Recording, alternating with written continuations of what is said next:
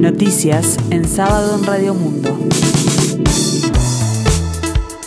El tiempo continúa cálido hasta ahora en la zona metropolitana del país. 25 grados es la temperatura, cielo algo nuboso. El Movimiento de Participación Popular oficializará este fin de semana como su precandidato a la presidencia de la República al intendente de Canelones, Yamandu Orsi. El anuncio se hará al finalizar el Congreso que la agrupación del Frente Amplio realizará este sábado y domingo en el Club Cordón de Montevideo.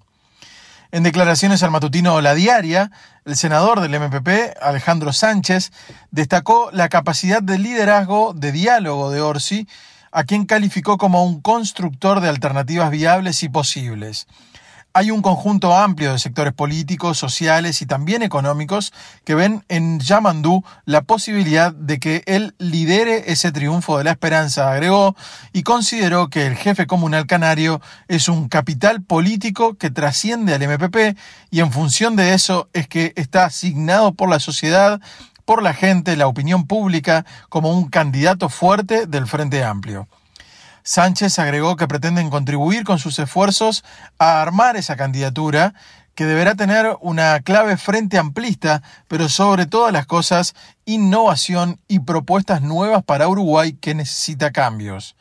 La diaria recuerda que la vertiente artiguista ya dio su apoyo explícito a la precandidatura del intendente canario, sin embargo, desde el MPP aseguran que se sigue conversando con otros sectores para acumular más apoyos en una interna que será dura.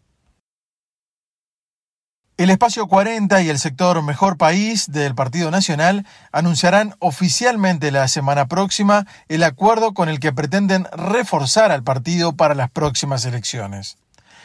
En declaraciones publicadas hoy por el diario La República, el senador nacionalista Sebastián da Silva aseguró que este acuerdo contribuirá a crear una barrera para que lo peor del Frente Amplio no llegue al gobierno.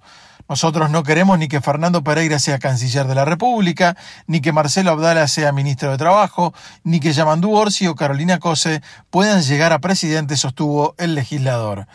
Da Silva confirmó que los detalles sobre esta iniciativa que impulsa la lista 40, liderada por el ministro de Defensa Javier García, y el movimiento Mejor País, integrado por varios intendentes nacionalistas, entre ellos Enrique Antía de Maldonado, se darán a conocer el próximo miércoles 22 de marzo en el Palacio Legislativo. La intendenta de Montevideo, Carolina Cosa, defendió ayer la contratación de artistas internacionales para el evento musical Acá estamos, que se desarrollará este domingo y que había sido criticada por sus costos tanto desde la oposición como desde su propio partido. He visto que hay algunos razonamientos que establecen que lo que cuesta el calle de una artista equivale a tal cosa o a tal otra, y quiero decir que esos son razonamientos de dudosa validez si queremos que la democracia y el progreso progresen dijo este viernes la intendenta en conferencia de prensa en la que estuvo acompañada por la mayoría de las artistas que se presentarán en el festival. Tal como recoge el diario El Observador, Cose sostuvo que, además del festival, la Intendencia trabaja también en los barrios más necesitados, haciendo calles, infraestructuras, plazas, la Intendencia va a desarrollar este año Montevideo se adelanta. La Intendencia está iluminando todo Montevideo, redobla su política de salud, su apoyo a la alimentación, acaba de recibir un premio internacional por su política de promoción de la alimentación saludable, con otras cuatro ciudades, destacó. Entonces, en realidad, cuando uno desarrolla un plan integral para Montevideo o para cualquier lugar, uno no puede andar comparando esto me cuesta la mitad de esto o de lo otro. Las políticas se desarrollan y van todas juntas, remarcó la intendenta. Coses ya había venido siendo criticada por dirigentes políticos de la oposición por los altos costos de la contratación de algunas de las cantantes que participarán del evento, en especial de la argentina Lali Espósito y de la brasileña Daniela Mercury. Pero ayer también se sumó la voz del senador del MPP, Alejandro Sánchez, que también cuestionó la decisión. Según consigna el observador, Sánchez defendió la decisión de la intendenta de Montevideo de traer a Lali Espósito al festival Acá estamos, por lo que la comuna pagará cerca de 200 mil dólares, pero aseguró que con ese dinero se podría haber contratado a muchísimas más artistas nacionales ahí hay un tema de evaluación política, de invertir en esta artista o en muchas artistas de carácter nacional. Yo capaz que hubiese tomado la segunda decisión y no la primera, declaró Sánchez en una entrevista con el programa Arriba Gente de Canal 10. Nos vamos al panorama internacional porque en Francia la batalla contra la impopular reforma de las pensiones se recrudeció este viernes tras su polémica adopción por decreto con un aumento de las acciones de protesta y la presentación de dos mociones de censura contra el gobierno.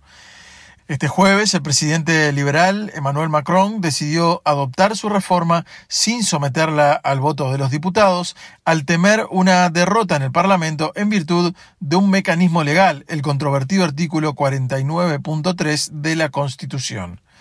Su objetivo es retrasar la edad de jubilación de 62 a 64 años para 2030 y adelantar a 2027 la exigencia de cotizar 43 años y no 42 como hasta ahora para cobrar una pensión completa. Dos de cada tres franceses, según los sondeos, se oponen. Para impedirlo, la oposición presentó dos mociones de censura, una del grupo independiente Liot y otra de la ultraderecha. Si al menos una se aprueba, algo que resulta complicado en principio, caerían el gobierno de la primera ministra Elizabeth Borne y la reforma.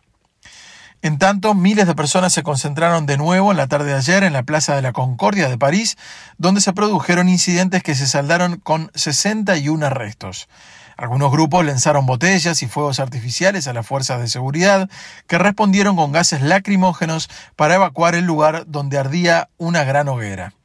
En Lyon, los manifestantes entraron a una alcaldía de distrito y trataron de incendiarla antes de que la policía sofocara el fuego y detuviera a 36 personas, según la prefectura.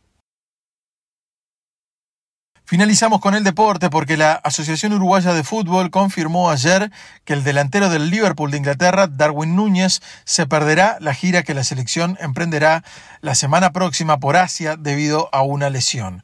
En su lugar fue citado Jonathan Rodríguez, que milita en el América de México.